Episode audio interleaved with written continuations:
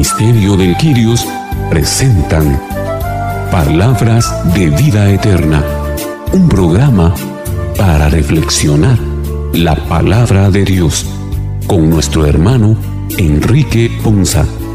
Señor, ¿a quién iremos? Solo tú tienes palabras de vida eterna.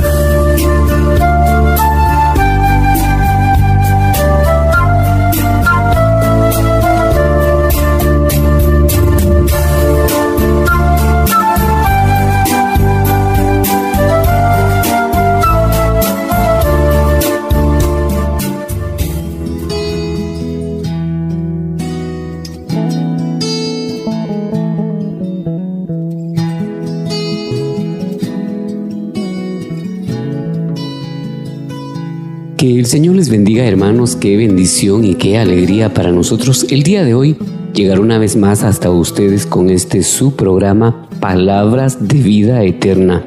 Un programa en que Dios nos permite la gracia de poder reflexionar su palabra y edificar nuestras vidas, así como la de cada uno de los hermanos que gentilmente nos acompañan o nos permiten el privilegio de acompañarles a esta hora.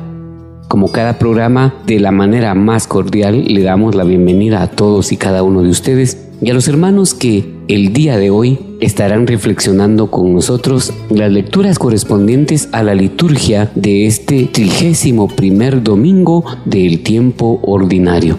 De esa cuenta le damos la bienvenida a usted que nos escucha en casita, a usted donde quiera que se encuentre escuchándonos y participando de estas reflexiones. También le damos la bienvenida a nuestros hermanos que el día de hoy reflexionan con nosotros la palabra del Señor. Iniciemos también nuestro programa pidiéndole a Dios que con su Espíritu Santo nos ilumine y nos permita recibir esa inspiración del Santo Espíritu de Dios para que podamos juntos reflexionar su palabra en este programa. Iniciemos entonces invocando el nombre del Padre, del Hijo y del Espíritu Santo. Amén. Ven Espíritu Santo, llena los corazones de tus fieles y enciende en ellos el fuego de tu amor. Envía Señor tu Espíritu para que renueve la faz de la tierra y nuestras vidas, así como nuestras vidas, nuestras familias, nuestros proyectos. Bendice nuestros corazones para que cada día sean tierra fecunda donde tu palabra sembrada en estas reflexiones dé fruto abundante. Oh Dios que llenaste los corazones de tus fieles con la luz de tu Espíritu Santo, concédenos hoy que guiados por este mismo Espíritu, seamos alumbrados a la luz de tu palabra, que nos permita vivir con rectitud siempre y cada día de nuestra vida, no olvidándonos que somos tus hijos, llamados a amarte sobre todas las cosas y a nuestro prójimo como a nosotros mismos. También concédenos que vivamos con rectitud para que un día gocemos para siempre de tu consuelo. Te lo pedimos, Padre, por Jesucristo nuestro Señor. Amén. El Evangelio y la primera lectura de este programa que hoy nos propone la liturgia de este domingo resaltan el amor como esencia de la vida en Cristo. Amor que no solamente es profesado hacia Dios, sino también al prójimo. Por estar basado en el amor, resulta ser el cristianismo una religión positiva por excelencia. La religión optimista del sí al ser humano, al mundo y a la vida, a la vida de comunidad, a la vida en familia, de comunión con Dios y con nuestros hermanos.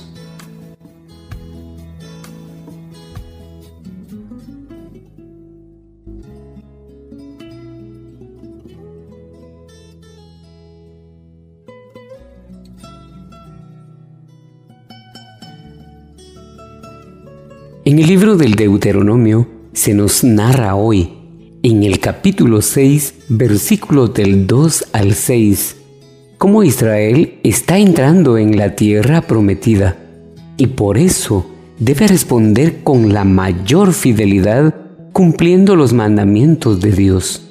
Además, a Dios y al prójimo con todo su ser. El israelita profesa su fe diariamente en la oración en la cual proclama que Dios es uno. Escuchemos con atención la primera lectura.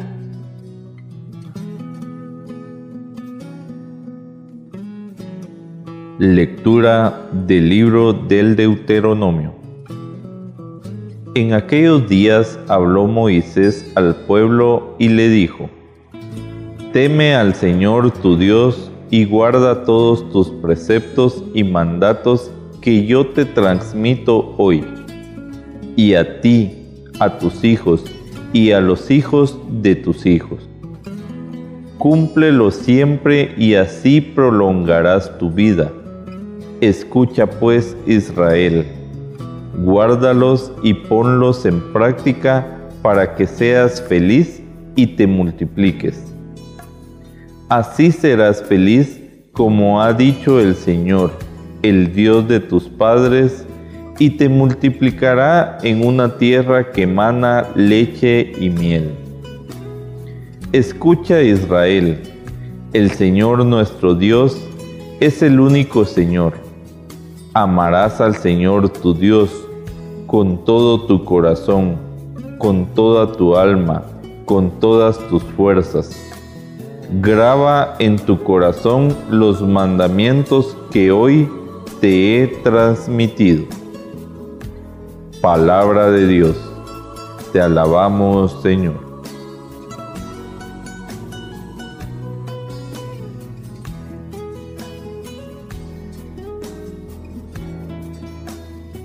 ¿Cuántas veces hemos visto en películas o en lecturas las tablas de los diez mandamientos? En esta primera lectura se nos recuerda esos preceptos que fueron dados por el Señor a través de Moisés. Estos preceptos que en alguna oportunidad el pueblo de Israel pensó que eran unos preceptos injustos, en los cuales no se nos daba la libertad de hacer lo que nosotros quisiéramos. Y es que precisamente en la actualidad, ¿cuántos pensamos justamente que los mandamientos lo que están haciendo es vedándonos nuestra libertad, pero es al contrario, es cumpliéndolos como nosotros somos libres, libres del pecado, libres de las iniquidades, libres de la oscuridad y libres de la muerte. El Señor a través de su palabra nos recuerda que estos preceptos también tienen algunos recompensas, algunos ofrecimientos. Por ejemplo, nos dice cúmplelo siempre y así prolongarás tu vida. Y esto prolongar nuestra vida no es únicamente en cantidad, sino en calidad. ¿Cuántos de nosotros pensamos que la vida que llevamos es una vida injusta, es una vida triste, es una vida de menosprecio, de mediocridad? pero debemos de evaluar y debemos de reflexionar qué tan cerca estamos nosotros en cumplir los preceptos del Señor, qué tan cerca estamos nosotros de ser libres a través del cumplimiento de la ley. También nos hace mención de que al cumplir estos preceptos vamos a ser felices. Y es que la felicidad justamente recae en la libertad, y si estos preceptos en lugar de esclavizarnos nos dan libertad, esa libertad nos da la felicidad, nos da la paz, nos da el regocijo, nos da fortaleza. Por eso precisamente nosotros debemos de luchar por cumplir esos preceptos. Obviamente todos somos pecadores, obviamente es complicadísimo cumplirlos a cabalidad pero lo más importante nos lo hace ver en el final de la lectura, grabarlos en nuestro corazón. Porque al estarlos grabados en nuestro corazón, eso nos va a fortalecer la conciencia que cuando nosotros fallemos, que cuando nosotros violemos la ley, transgredamos los preceptos, nosotros vamos a encontrar culpabilidad, pero esa culpabilidad que nos va a llevar a que reencontremos nuestro caminar, se enfoquemos de mejor manera nuestra vida, para que nos esforcemos en el cumplimiento de la ley. Que hoy recordemos nuevamente esas tablas de la ley, pero que no solo las grabemos en roca, en piedra, sino que ahora las grabemos en lo más profundo de nuestro corazón y que las hagamos vida para sentir nosotros cómo el Señor prolonga nuestros días y nos llena de felicidad y de amor.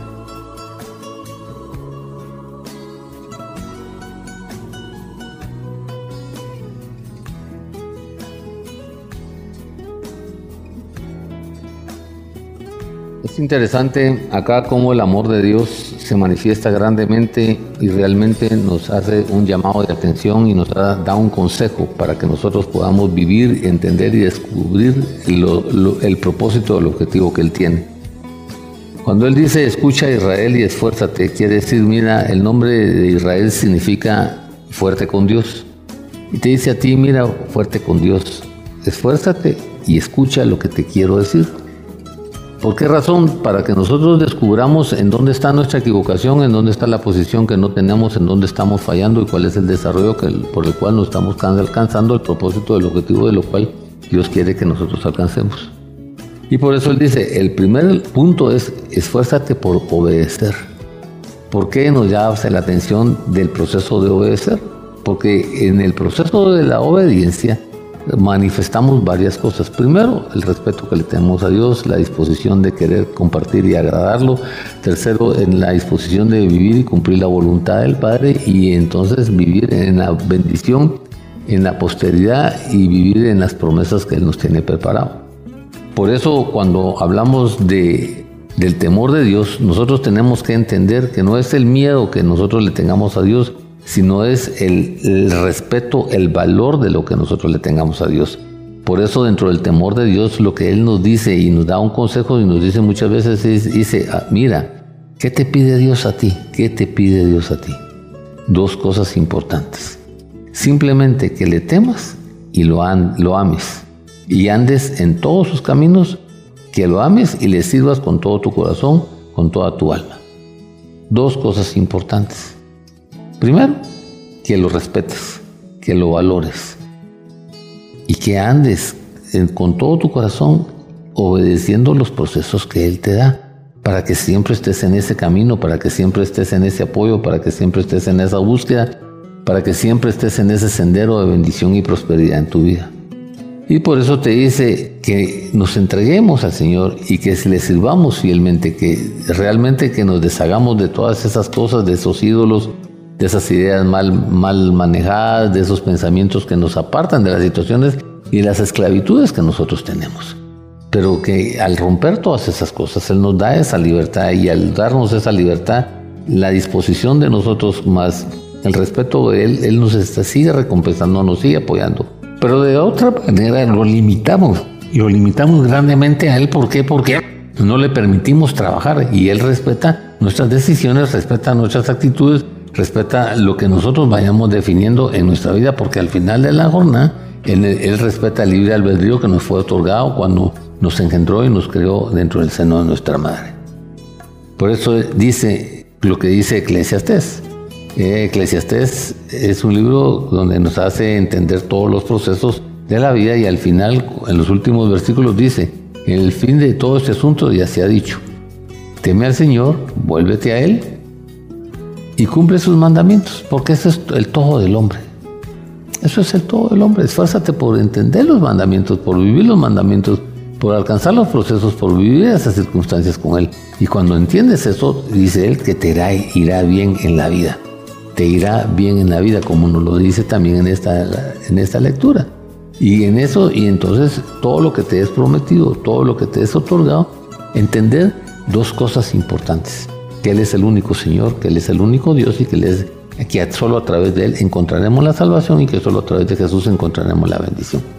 Por eso es importante todo esto, ver qué valor tiene Dios en mi vida, ver cuánto respeto el valor de Dios en mi vida, ver cuánto obedezco la situación de Dios en mi vida y ver cuánto camino yo en el valor de Dios en mi vida.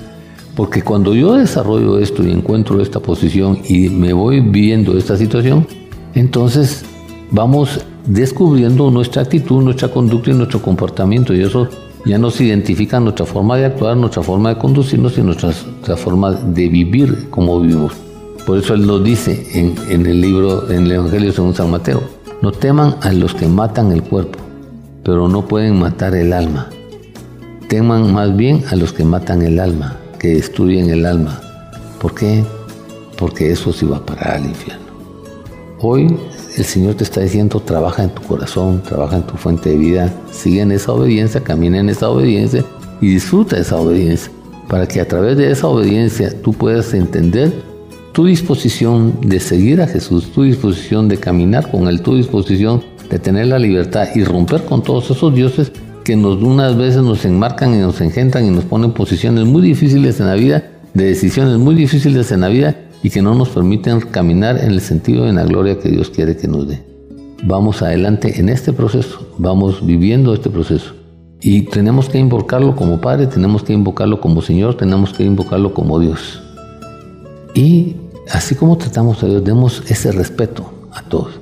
Demos ese respeto a todos los que teman a Dios, demos ese respeto a ti mismo, date ese respeto a ti mismo, ese valor a ti mismo, ese amor a ti mismo para que las promesas que Dios nos pone y las promesas que Él quiere desarrollar en nuestra vida sean de mucha, de mucha bendición. ¿Por qué? Porque las promesas nunca faltan, garantizan ese poder de Dios siendo fundamentadas en Cristo Jesús y da un valor infinito a nuestra vida. Por eso es que culminas con éxito y alcanzas la vida eterna, que es el propósito, el objetivo con Él nos tiene y nos quiere desarrollar en todos los momentos vamos a pasar días más brillantes y vamos a tener esa libertad y esa liberación de caminar y de vivir. ¿Por qué? Porque cuando encontramos ese tipo de circunstancias nos vamos a aprender a, resolverlas, a encontrarlas, a definirlas y a desarrollarlas. Por eso es importante esta parte. Cuán divina está en la enfermedad y cómo encontramos en la enfermedad en la bendición de Él, cómo encontramos el consuelo en, la presencia de Dios y cómo a través de, de ese propósito vamos a, a alegrarnos y a trabajar para alcanzar nuestro hogar eterno. Este hogar que Él nos preparó, este hogar que, que Él nos ha llevado, esa bendición con la que nos tiene. Por eso es importante, al final, el consejo que Él nos otorga dice, grábate en el corazón estas palabras que hoy te mando. Grábate en el corazón estas palabras que hoy te mando. Porque si las grabas en tu corazón, de eso habla tu boca y eso es un tesoro en tu vida, y al grabártelas en tu corazón, tus conductas, tus deseos y tus intenciones van a ser diferentes que cuando no tienes esa posición, porque vas a tratar de agradarlo a Él, de bendecirlo a Él y te vas a disponer a obedecerlo a Él.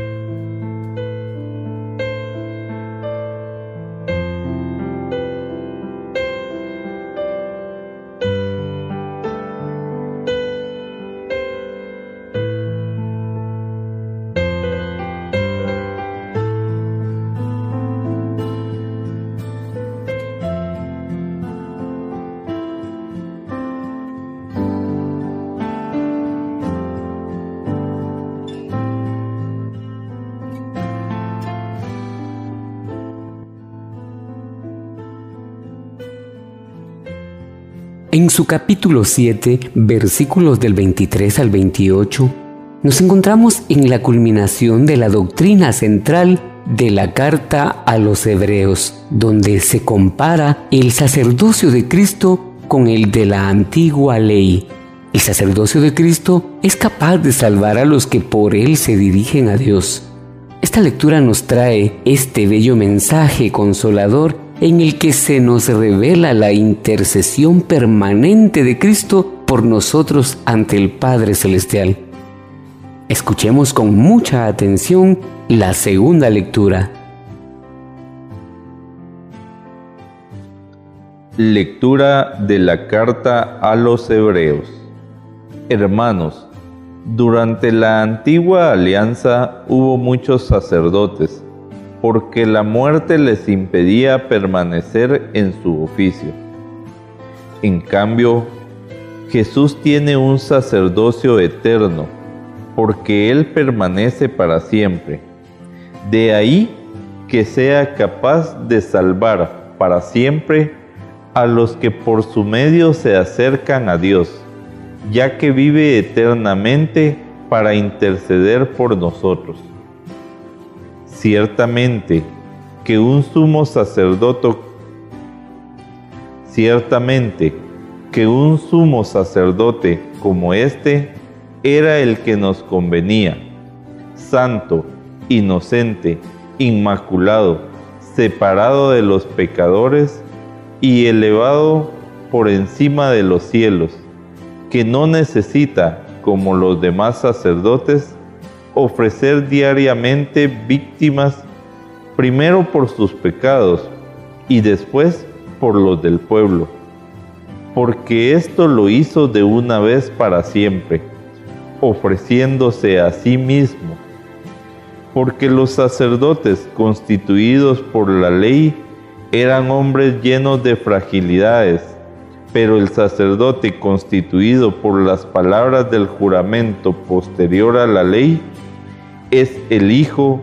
eternamente perfecto. Palabra de Dios, te alabamos Señor.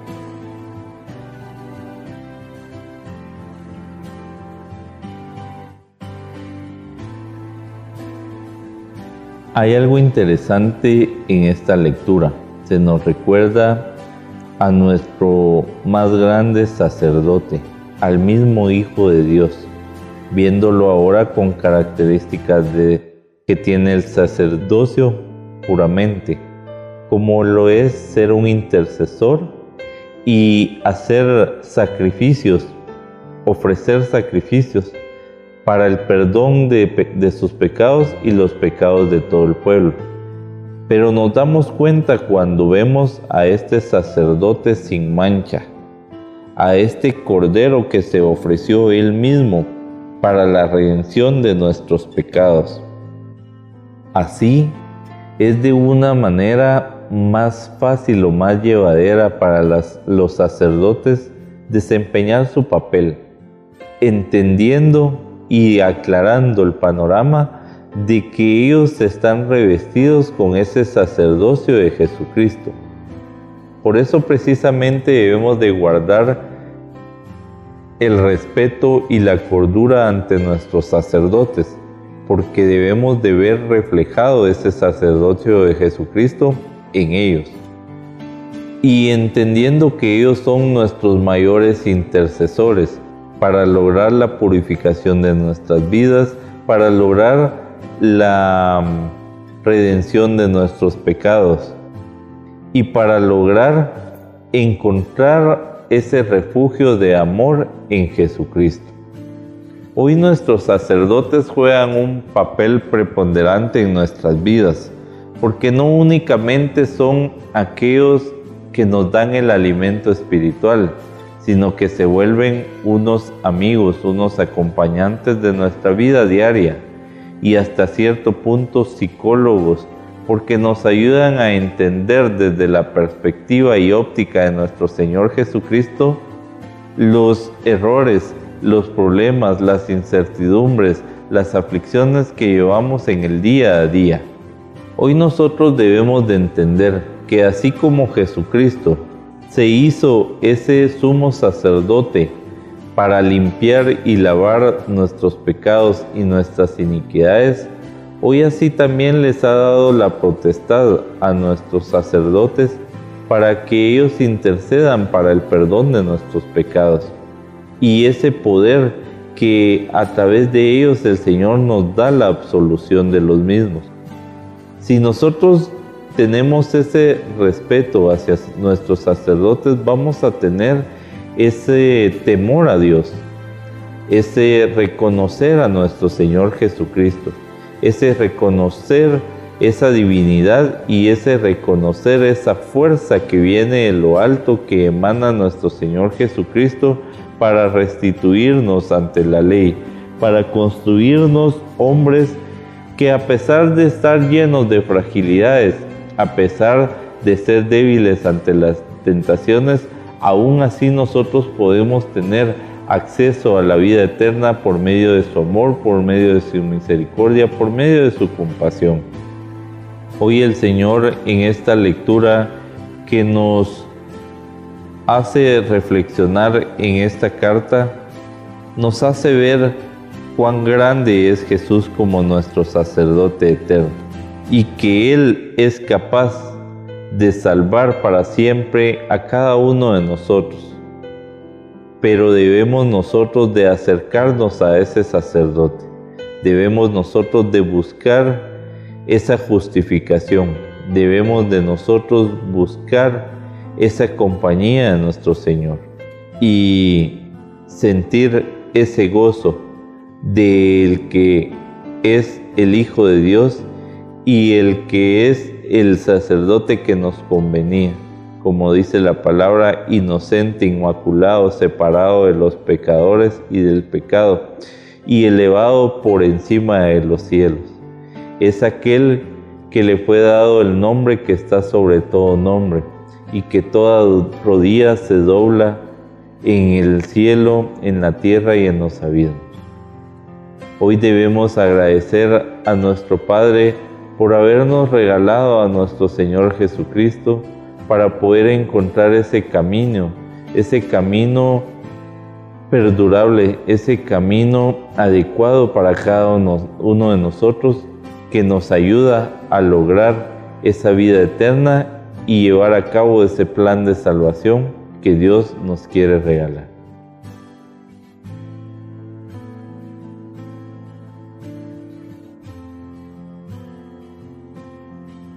En esta lectura es una lectura que realmente nos representa a Jesús como sacerdote. Y Jesús fue reconocido como sacerdote cuando llegaron los reyes magos porque fue reconocido y ungido como profeta, sacerdote y rey. Y desde ese momento él está dedicado y el, Padre lo tiene como un sumo sacerdote. Por eso dice ahí en el versículo 24, pero cuando Jesús permanece para siempre, su sacerdocio es imperecedero. Quiere decir que no tiene límites, que nunca muere, que nunca falla, que nunca perece, que siempre está y no tiene límite de bendición. Y tenemos que entender que un sacerdote es una persona que se dedica con una designación específica a realizar actos que le son dirigidos, ya sea religiosos, ya sea divinos, ya sea culturales, para que adoren y vayan en el proceso de bendición, de respeto hacia, hacia el ser superior, hacia su jefe, hacia su líder y hacia ese tipo de circunstancias. Y por eso lo lindo de esto es que Jesús, en ese sacerdocio imperecedero que es, puede salvar por completo a todos los que por medio de él nos acercamos al Padre. Y esta es una parte fundamental. ¿Por qué razón? Porque no importa cuál sea la condición, no importa cuál sea la situación, cuál, no importa cuál haya sido la relación que nosotros tengamos, el poder que les fue otorgado a Cristo con la capacidad divina que Él tiene como nuestro único Señor, como nuestro único Dios, como el Hijo de Dios, como el Cordero de Dios, como el pan que da vida, como la luz, como la puerta, como todos esos yo soy de Jesús, nos dan la seguridad y la certeza de su poder, de su fortaleza y de quién representa Él y cómo lo representa Él y la autoridad que el Padre le ha dado. Por eso es que eso nos ayuda a entender a nosotros cuando dice que el Padre y Él son uno, básicamente. Pero lo maravilloso de esto es la intercesión que hace Jesús. Pues Jesús estando a la diestra del trono, Él está intercediendo con nosotros para apoyarnos a salvar, para apoyarnos a convencer, para apoyarnos a dirigir, para ser siempre aceptos a la, a la, a la voluntad del Padre. Y entonces nos va ayudando a qué? A que en la medida que nosotros lo exaltemos, nuestra conducta, nuestro comportamiento, y todas esas situaciones se van acentuando y llevando hacia el proceso que, de, entender la voluntad del Padre en nuestra vida y a través del, del proceso que Él mismo nos hace en, dentro de la enseñanza, la dirección, la revelación a través del poder del Espíritu Santo. La diferencia entre el sacerdocio de Jesús con el, cualquier tipo de sacerdocio que haya en la vida es la disposición, los sacrificios que día tras día eh, permitió él en su vida y los sacrificios que él hizo, hizo para cumplir en dos, dos, aspectos importantes. Uno para manifestar la profecía de ser el Mesías y dos para entender, que entendamos que a través de su sacrificio y de su muerte lo que alcanzamos es la redención, liberación, respeto, restauración, perdón de todos nuestros pecados y el proceso de iniciar el camino hacia la vida eterna. Eso no lo tiene cualquier sacerdote porque no le es autoridad, no tiene autoridad para muchos aspectos de esta naturaleza y tampoco han vivido ese sacrificio y ni el propósito por el cual el Padre lo mandó.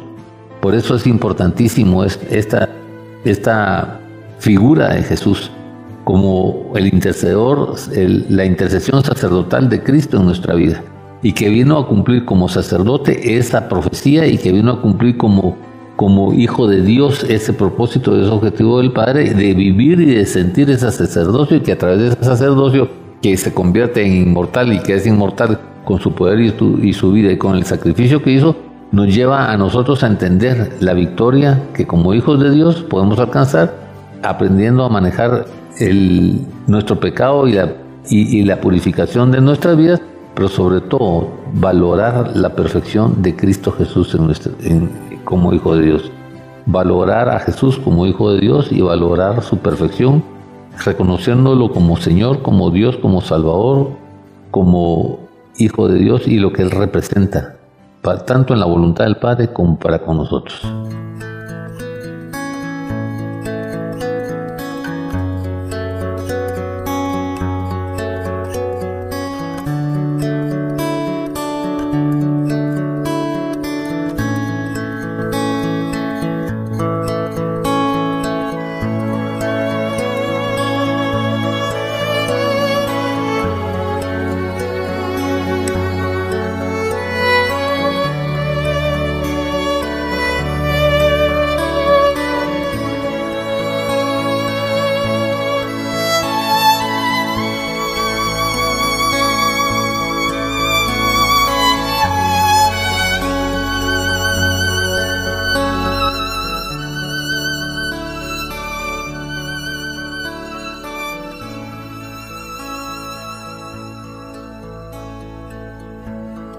Evangelio de San Marcos en su capítulo 12, versículos del 28 al 34, este domingo nos relata el encuentro y diálogo de un letrado de la ley judía con Jesús, que se encuentra en Jerusalén.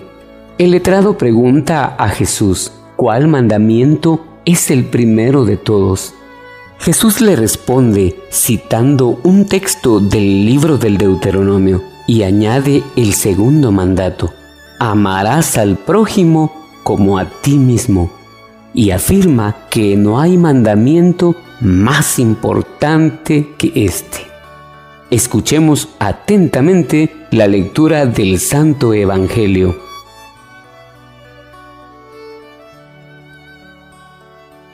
Lectura del Santo Evangelio según San Marcos.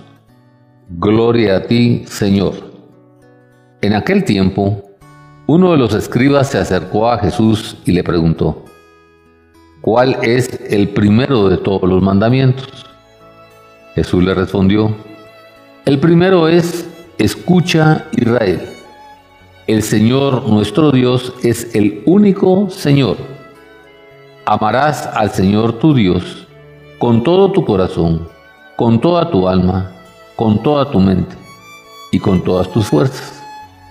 El segundo es este. Amarás a tu prójimo como a ti mismo. No hay ningún mandamiento mayor que estos. El escriba replicó, muy bien, maestro. Tienes razón cuando dices que el Señor es el único y que no hay otro fuera de Él y que amarlo con todo el corazón, con toda el alma, con todas las fuerzas y amar al prójimo como a uno mismo vale más que todos los holocaustos y sacrificios. Jesús, viendo que había hablado muy sensatamente, le dijo, no estás lejos del reino de Dios. Y ya nadie se atrevió a hacerle más preguntas. Palabra del Señor. Gloria a ti, Señor Jesús.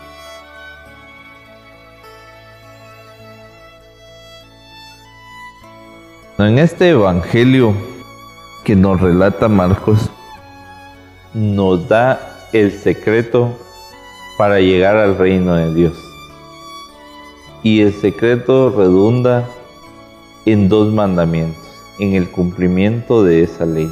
Primeramente, en que debemos de amar al Señor nuestro Dios con todo nuestro corazón, con toda nuestra alma, con toda nuestra mente, con todas nuestras fuerzas. Con todo lo que tenemos debemos de amarlo. Si nosotros vemos hacia el interior, hacia la fuente de nuestro amor que es nuestro corazón, debemos de buscar a quién estamos amando, qué es lo que siente nuestro corazón, por quién se derrite nuestra vida, quién es esa luz que nos da esperanza, quién es ese pan que nos da fortaleza, quién es el Señor de nuestras vidas. Y con eso podemos reconocer si realmente estamos cumpliendo ese mandamiento, si realmente estamos amando a nuestro Señor con todas nuestras fuerzas, o estamos dedicando nuestras fuerzas a, amar al dinero, a amar a los deportes, a amar a tantas cosas del mundo, tantas cosas materiales, porque precisamente debemos de comprender que donde están nuestros tesoros está nuestro corazón, que es la fuente del amor. Si nuestros tesoros están en los tesoros mundanos, que los tesoros esos están conducidos por medio de mi ambición, si yo no puedo vivir con algo material, si para mí lo más grande son esas circunstancias de adicción de las cuales yo sufro, si estoy poniendo mi amor en las enfermedades, si estoy poniendo mi amor en las preocupaciones, si estoy dejando que me abatan las circunstancias, entonces no estoy poniendo mis fuerzas en amar a nuestro Señor. Y luego debemos de reflexionar y evaluar en nuestro interior el segundo mandamiento amarás a tu prójimo como a ti mismo. ¿Quién es mi prójimo? Todos son mi prójimo. Todos los que de una u otra manera yo me relaciono con ellos. Y debo de pensar si hay odio en mi corazón, si hay maldad en mi interior, si he pensado en hacerle algún daño a algún prójimo, si he pensado en no ayudar a algún prójimo. Hoy el Señor nos lleva a que expandamos esa esencia de nuestro interior, que es el amor, y que lo vivamos, que lo hagamos vida en nuestras vidas. Que no solo decir cuántas veces yo he dicho, yo amo a mi esposa, yo amo a mis hijos, yo amo a mi mamá, yo amo a mi papá, pero soy desobediente, pero hago cosas que les golpean, pero me piden ayuda y no la doy. Eh, me piden algo y yo nunca estoy. En mi interior guardo odio, rencor, ira. Entonces no estoy llevando a cabo este mandamiento. No estoy procediendo con amor hacia ellos. Y lo único que estoy haciendo es dañándome a mí mismo.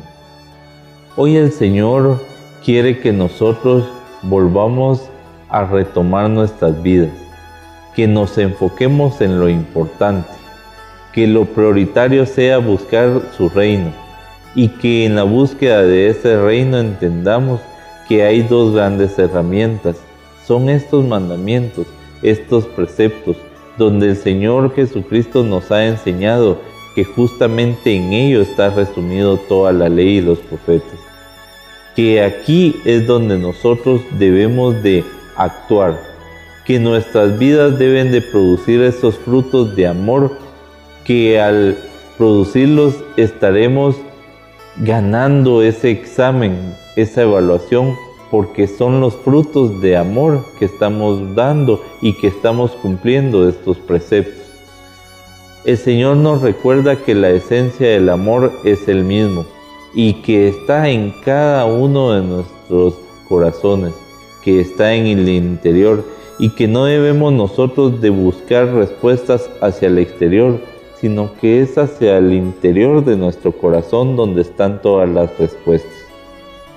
Y justamente si nosotros andamos deambulando en la vida, si nosotros andamos más muertos que vivos, hoy el Señor nos recuerda que lo único que debemos de hacer para ganarnos el reino de, de su gloria es amarlo con todo nuestro corazón, con todo nuestro entendimiento y amar a nuestro prójimo, pero que esa palabra, esa voz se traduzca en obras, en frutos y que estos frutos sean abundantes para el bienestar de nuestras vidas y que en esto seamos prósperos, no solo en cantidad, sino en calidad.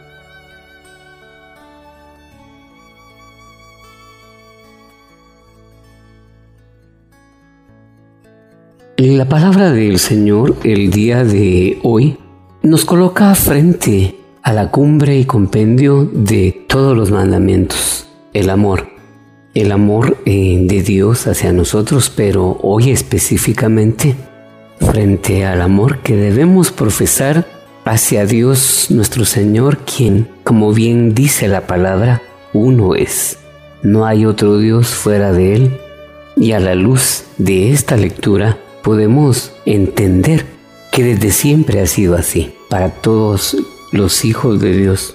Escucha Israel, el Señor tu Dios uno es y hoy el culmen de esta liturgia, la lectura del Santo Evangelio que nos lleva precisamente a esa afirmación. Estos mandamientos son lo más importante, por lo tanto, el fundamento de vida en torno del cual debe girar toda nuestra existencia. Amarás al Señor tu Dios porque solo un Dios hay digno de nuestra alabanza, de nuestra consagración, santificación y entrega y que al mismo tiempo y, en la misma medida nos pide, así como le profesamos amor a Él, profesarlo también hacia nuestro prójimo. La propia palabra del Señor y en palabras del Señor Jesús dice que no hay amor más grande que aquel que da la vida. Y el Señor Jesús nos lo predicó con su propia vida, dando su vida por nosotros. Hay personas que se aman profundamente y están dispuestas a sacrificarse mutuamente. Esto es muy común en la vida de pareja o en la vida familiar entre padres e hijos, o más bien de padres hacia hijos. Sin embargo, lo que más importa y creo que es digno de tener en cuenta es que lo importante acá es ese amor que está dispuesto a todo, más que el sacrificio en sí mismo. Porque esto es exactamente la esencia de lo que el Señor hizo por cada uno de nosotros, amarnos hasta el extremo. De manera que para nosotros el mayor ejemplo y la mayor palabra está dada, está dicha. Ahora en consecuencia a nosotros nos corresponde aceptar ese sacrificio, ese amor que nos ama incondicionalmente, pero de la misma manera, también estar dispuestos a amar con sinceridad, con integridad a Dios, pero amar a Dios a través de la persona, de la gente que nos rodea. Porque a los cristianos hoy, a los hijos de Dios hoy, nos resulta fácil amar a un Dios a quien no vemos, un Dios al que le damos culto, con estampitas, con versos, con cuántas publicaciones hacemos hoy en día. Y pretendemos dar una apariencia de grandes cristianos, de grandes personas amorosas, apariencia de personas muy amorosas, muy amantes de Dios, que nos desvivimos en palabras bonitas pero eso resulta ser un mero acto banal y hasta hipócrita porque algunos lo usan de fachada para aparentar que aman a Dios, pero solo se aman a sí mismos. Su esfuerzo solo está encaminado en aparentar que son buenas personas y lejos de eso son personas con cierto nivel de malicia en su intención cuando pretenden esconder lo que realmente son. Seres egoístas, obscuros, resentidos, que son incapaces de brindarle nada a nadie a su alrededor. Con mucha frecuencia nos resulta muy, muy difícil a algunos cristianos amar a aquella gente a nuestro alrededor cuyas debilidades vemos y que en la mayoría de los casos preferimos ignorar. Gente que puede ser distinta de nosotros y de la cual no nos sentimos que nos pueda corresponder lo que les daríamos. Por lo tanto, no estamos dispuestos a hacer nada por ellos. Pero la gran pregunta es, si no podemos amar a esa gente, ¿realmente no amamos a Dios? Si realmente no somos capaces de tener un acto de misericordia por cualquiera a nuestro alrededor, ¿cómo podemos decir que amamos a Dios, hermanos?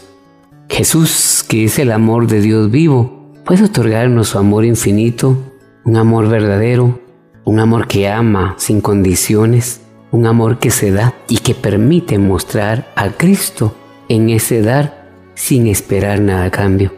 Que Dios nos ayude para que podamos nosotros ser personas honestas, íntegras y sobre todo auténticas delante de Dios en nuestra profesión de fe, porque expresar con palabras es sumamente fácil, pero expresar con la misma vida, con tus actos, con tus acciones, en pos y en aras de los demás, cosa difícil, cosa imposible para algunos, que morirán engañados pensando que todas sus muchas obras, entre comillas y con mayúsculas, por muy caras, por muy excelsas, pero que si no son movidas por el amor encaminado al bienestar de nuestros semejantes, no sirve de nada. Que Dios nos ayude, queridos hermanos, para que no seamos parte de esta oleada que invade nuestra sociedad, nuestra iglesia, nuestras vidas, nuestras familias, esa oleada de banalidad, de superficialidad en la que nos vemos inmersos la mayoría de los seres humanos en esta realidad presente, enfocados en vidas vanas, enfocados en apariencias, pero que a Dios no le agradan. Y como bien dirá alguien, una palabra que muchos mencionamos. Dios no puede ser burlado, lo que uno siembra, eso cosecha. Y claramente esto lo veremos en el último de nuestros días, cuando delante del Señor, en su presencia, Él nos pueda decir, venid benditos de mi Padre, porque tuve hambre y me disteis de comer. Estuve enfermo y venisteis a visitarme oh, apartaos de mí. Y las palabras son fuertísimas en los labios del Señor Jesús. Allá en el Evangelio de San Mateo, palabras que en verdad, qué fuertes hermano, en el capítulo 25 versos del 31 en adelante. Son palabras fuertísimas y qué triste, mi querido hermano, que al final de nuestros días eso sea lo que nos espera. Que Dios nos ayude a discernir y a pensar cada paso que damos, es decir, cada día que vivimos, cada año que hemos vivido, pensando si hemos hecho la voluntad del Señor y si hemos obedecido el principal de sus mandamientos. Escucha Israel, el Señor uno es. Amarás al Señor tu Dios y a tu prójimo como a ti mismo. Y en las palabras del Señor el día de hoy, este es el mandamiento más importante.